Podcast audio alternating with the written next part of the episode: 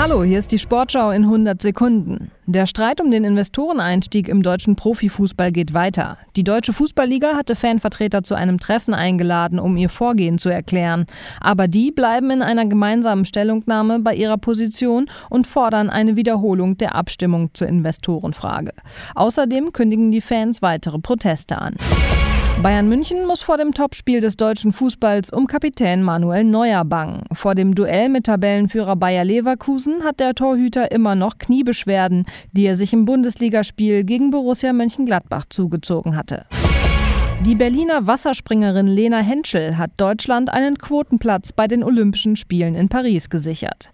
Bei der Schwimm-WM in Doha hat sie das Einzelfinale vom 3-Meter-Brett erreicht.